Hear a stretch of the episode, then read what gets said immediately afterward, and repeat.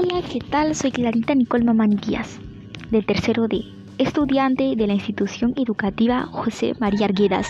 Bienvenidos a su podcast Hablando con Clara, donde encontrarás la información más reciente, segura y confiable, además de entretenerte y acompañarte en tu día a día. El capítulo de hoy será muy especial, ya que te presentaremos el compromiso de los peruanos rumbo al Bicentenario. Comencemos. Celebrar o conmemorar el Bicentenario del Perú.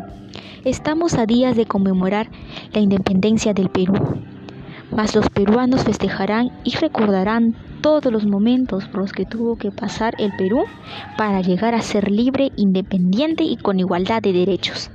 Sin más nos ponemos a recordar, los más perjudicados antes de la independencia fueron los indígenas y pueblos originarios.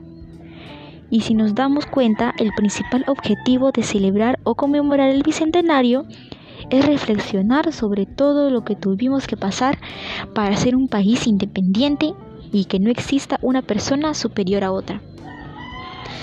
Respeto hacia las comunidades originarias.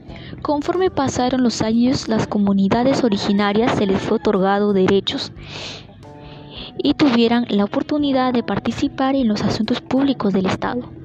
Pero lamentablemente se sigue viendo la ignorancia de parte de los ciudadanos hacia las personas originarias, el desinterés, la falta de interculturalidad que aún abunda en nuestro país y el tabú que aún sigue hoy en día igualdad de oportunidades.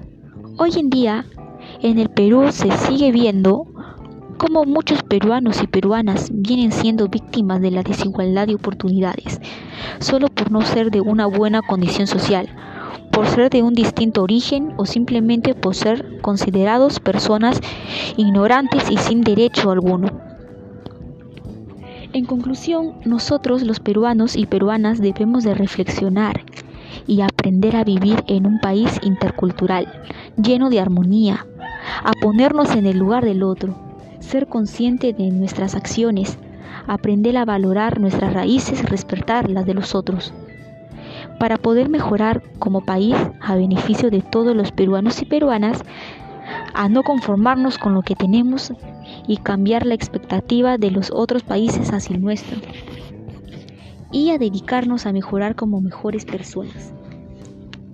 Eso ha sido todo por hoy. Muchas gracias por acompañarme. Espero les haya gustado el capítulo especial. No se olviden, orgullosa de ser peruana. Hasta la próxima.